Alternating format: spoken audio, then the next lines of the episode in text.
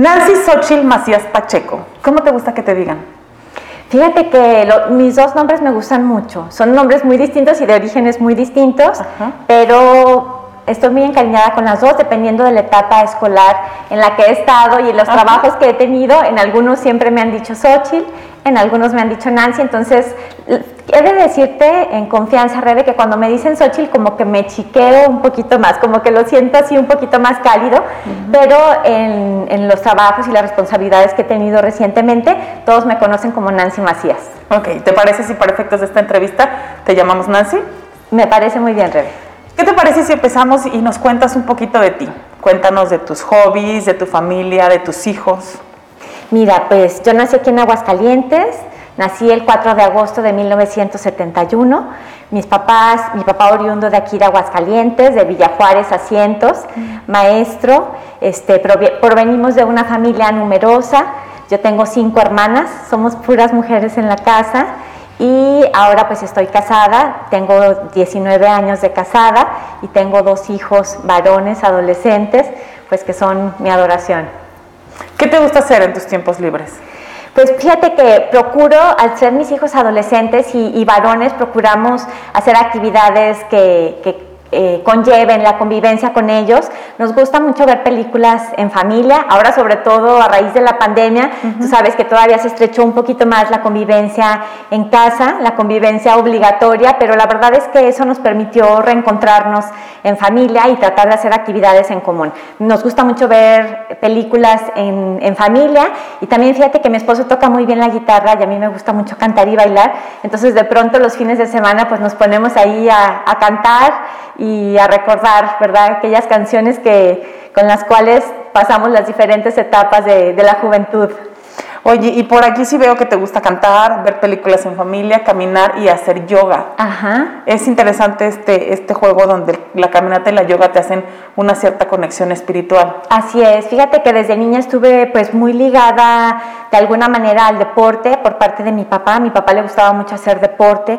Él en su juventud practicó béisbol, pero pues cuando ya vio que tuvo puras niñas, pues empezó a incursionar en otros deportes que también le permitieran convivir con nosotros. Él durante muchísimos años, gran parte de su vida le gustó jugar tenis y entonces yo era su asidua compañera a jugar tenis los fines de semana y pero ya una vez que mi papá falleció, mi papá faltó hace siete años, entonces pues y obviamente con las actividades propias de la familia, de mis hijos, de mi esposo, pues comencé a practicar otro tipo de deportes, me gusta mucho el contacto con la naturaleza y entonces me gusta mucho realizar caminatas matutinas o bien cuando está cayendo la tarde para reconectarme conmigo misma y por supuesto que el yoga, pues para muchos ya ves que el yoga no es un ejercicio propiamente, pero la verdad es que no sé si tú has tenido oportunidad de practicarlo, trabaja uno todo el cuerpo, todos los músculos y además pues te reconectas, ¿verdad? Esos ejercicios de respiración profunda que nos permite como encontrar nuevamente nuestro centro.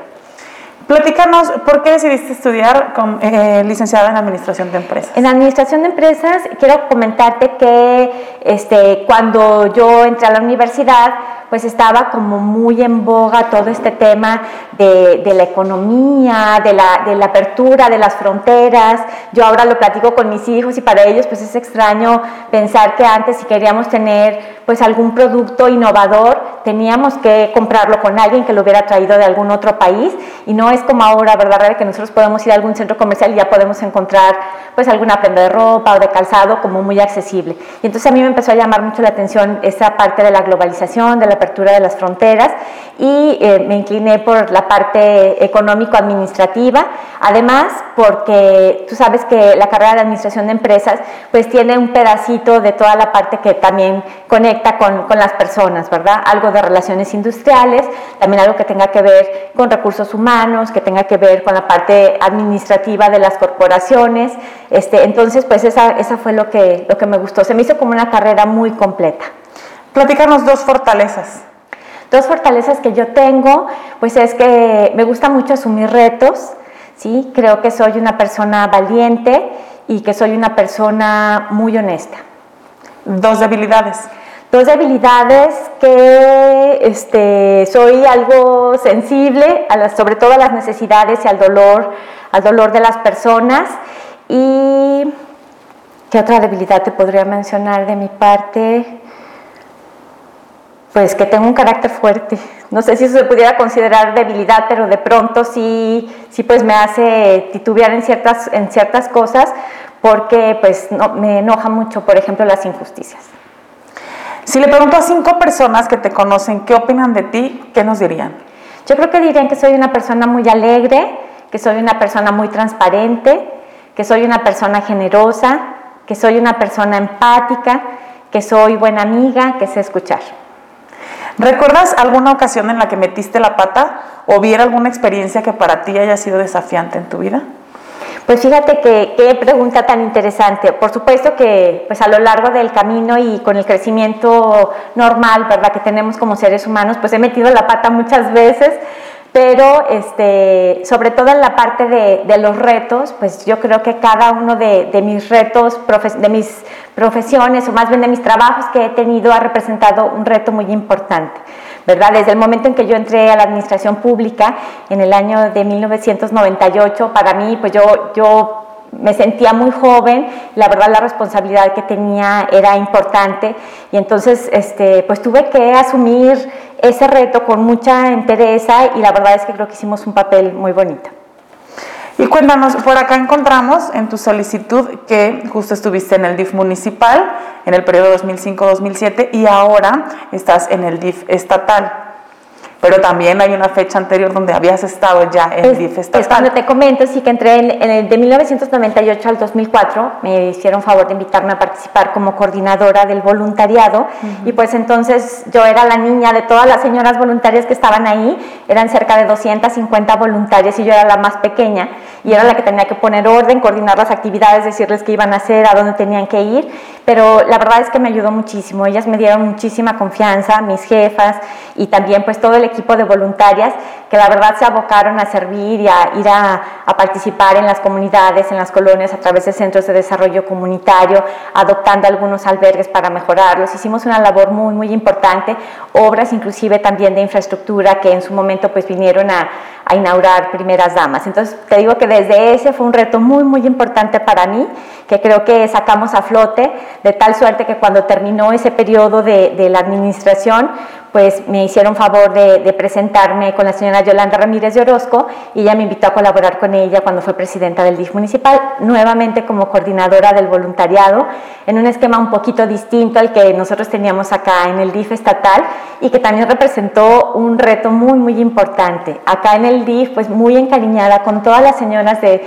de las colonias que acudían de verdad con el único gusto de servir, de ayudar, de ir a las comunidades de la periferia de la capital a llevarles herramientas de valores, de cocina, de manualidades. Y ahí la verdad es que te, pones a ver, y ellas siempre lo decían, es que en realidad recibimos más de lo que nosotros llevamos, porque las señoras son muy generosas cuando saben y son tomadas en cuenta, ¿verdad? ¿Cuál dirías que ha sido al día de hoy tu mayor logro profesional y por qué? Mi, mayor logro profesional yo creo que ha sido el que fuera invitada como directora del DIF estatal. Yo entré nuevamente, regresé al DIF, por ahí me decía uno de mis compañeros, mira, ¿quién iba a decir que después de tantos años ibas a regresar? La verdad es que yo siempre lo digo, Rebe, quien tiene la oportunidad de trabajar en el DIF se lleva grabado en el corazón el DIF. Entonces, para mí fue una bendición regresar después de tantos años. Regresé en el 2016, al inicio de esta administración y en el año 2018 fui invitada a colaborar como directora general, lo cual yo creo que ha sido el reto más importante y más satisfactorio para mí en lo profesional. La verdad es que el DIF, ¿qué te puedo decir? Es una institución muy, muy completa. Hay por ahí quien dice que el DIF es la cara bonita del gobierno, pero yo creo que es mucho más. También es esa mano que ayuda, es esa mano que acompaña y todos los colaboradores del DIF, que son cerca de 600, yo siempre les decía, podemos ser factor de cambio en la vida de una persona. Observamos también aquí que, por ejemplo, en el caso de, la, participación en el DIF municipal, el término es por administración, en este caso es por candidatura. ¿Por qué decides dejar el DIF para buscar justamente el Congreso del Estado? Fíjate que este, yo creo que estamos viviendo una situación, Rebe, tú coincidirás conmigo, en que el momento que está viviendo el país nos obliga a tomar una participación activa, ¿verdad? En mi caso, al tener esta, este paso de 14 años a través del sistema DIF, la verdad he estado muy de cerca con las necesidades de la gente, de los grupos vulnerables, muy de cerca con las necesidades de las familias, de los niños, niñas y adolescentes. Y eso fue lo que me movió a querer participar y a querer estar en otro ámbito de la, de la administración o del servicio público para poder, perdón, para poder generar leyes, políticas públicas que puedan seguir favoreciendo sobre todo la unidad de las familias, la reconstrucción del tejido social y los programas de atención a estos grupos vulnerables con los que nosotros hemos venido trabajando y hemos estado en contacto durante estos pasados 14 años de mi vida. Ya nos brindaste más o menos una idea, pero ¿qué hace específicamente un diputado local? Un diputado, bueno, como ustedes saben, tiene, tiene diferentes funciones. La que todo mundo ubica y conoce, pues es la de generar leyes. Yo te quiero comentar que inclusive una de mis inquietudes al estar como directora del DIF, pues era ver que si había algunas leyes que atendían y, y velaban por los derechos de ciertos grupos que nosotros atendíamos regularmente, como pudieran ser los adultos mayores. Nosotros tenemos aquí en Aguascalientes una ley muy completa desde la administración del señor Felipe González se creó una ley especial de protección de derechos de adultos mayores. Sin embargo, en la práctica y en lo que nosotros veíamos en el día a día en el, DIF estatal, pues prácticamente era letra muerta, Rebe. Entonces a mí me, inquieta y me entusiasma mucho el pensar que al incursionar en el tema legislativo vamos a poder hacer reformas a esas leyes para que realmente puedan llevarse a la práctica y puedan impactar en beneficio de grupos de la sociedad, ¿verdad? Por supuesto, la representatividad que nosotros tendemos de los sectores de la sociedad, en este caso del distrito que nosotros estaremos representando, que es el distrito 10, y que dicho sea de paso, Rebe, yo vivo en el distrito 10 desde hace 17 años, prácticamente pues al año y medio de casada llegué a vivir al distrito 10 y pues eso también me ha permitido de alguna manera conocer la dinámica de las diferentes colonias y de algunas comunidades del distrito complementando pues con la actividad que nosotros hacíamos acá en el DIF, que constantemente pues salíamos a giras, a recorridos, a entregas de algunos programas, de algunos apoyos. ¿A quién va dirigida también tu campaña? Mi campaña va dirigida a las familias. ¿sí? Este, nosotros hemos dirigido y, y, planteado nuestra propuesta legislativa en base a cuatro ámbitos de la familia. ¿sí? El primero de ellos, por supuesto, en el ámbito económico. Después, nosotros trabajamos mucho en el DIF y ustedes conocen que esta pandemia a la cual estamos viviendo pues no solamente es una situación de salud física, sino que también ha impactado en la economía de las familias. Y también algo muy importante, Rebe, en la salud psicoemocional de las familias, de los jóvenes, de todos los estudiantes que tienen ya más de un año, poco más de un año en casa tomando sus, sus clases en línea. Entonces también queremos este, generar algunas propuestas en el ámbito de la educación y, la educa y las oportunidades para los jóvenes, sobre todo los recién egresados, eh, en el ámbito de la salud física y emocional y también muy en especial en propuestas de, de leyes dirigidas a mujeres y adultos mayores. Nancy, ¿por qué estás interesada en ser diputada? Fíjate que creo que tengo la capacidad, Rebe, soy una mujer de retos, soy una mujer que me he preparado durante estos años y me he documentado acerca de diversos programas que conlleva la, asistencia social, el servicio público, sobre todo en mi trayectoria de, repito, de 14 años a través del DIF. Y creo que es momento de que tengamos una participación activa, ¿verdad? No solamente ser espectadores, no solamente exigir, sino también participar activamente en estos procesos. Y creo que tengo la capacidad, tengo además eh, pues muy marcado el espíritu de poder ser agente de cambio y de poder ayudar a cuantas más personas podamos a través del Congreso. ¿Sabes cuánto gana una diputada local?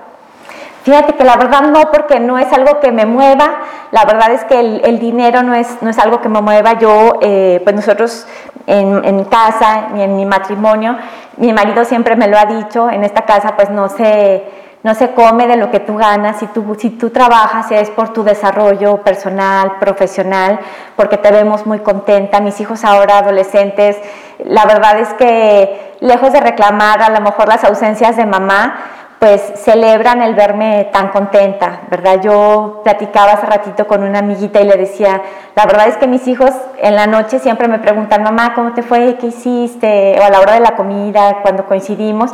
y, sobre todo el chico que es un poquito más apegado a mí porque cumplimos años el mismo día, entonces como que ahí vamos los clonecitos y entonces siempre me pregunta, este, Ma, ¿cómo te fue? ¿Cómo, ¿Cómo te sentiste? Te veo muy contenta, ¿te fue bien? Y yo creo que ellos están creciendo junto conmigo, toda la, toda la familia, ¿verdad? Mi esposo, te digo, al verme pues como muy, muy realizada, muy plena en el ámbito profesional, la verdad creo que además hacemos un muy buen equipo en casa. Afortunadamente pues ellos ya están en una edad en que pueden colaborar mucho y desde chicos han colaborado mucho en las tareas, las tareas de casa. Entonces sí me gustaría hacer énfasis, Reben, que la parte económica no es una parte que me mueva. Siempre he estado convencida, porque además así fuimos educados en casa, en que si tenemos la oportunidad y los medios para ayudar, para servir, hay que hacerlo. Y eso siempre lo he tenido muy claro, de tener, y cuando he tenido la oportunidad de tener un cargo público o un puesto, que los puestos son para servir, no para servirte de ellos. Entonces me ilusiona mucho pensar que voy a poder estar en una posición para poder ayudar a muchísima gente. Eh, ¿Por qué deberíamos contratarte?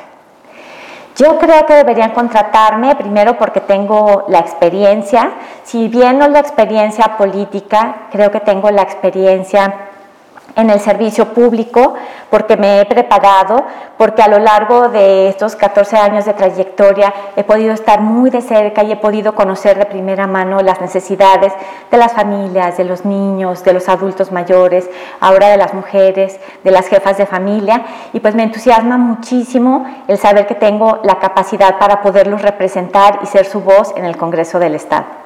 ¿Algo más que creas que me hizo falta preguntarte que quisieras comentar?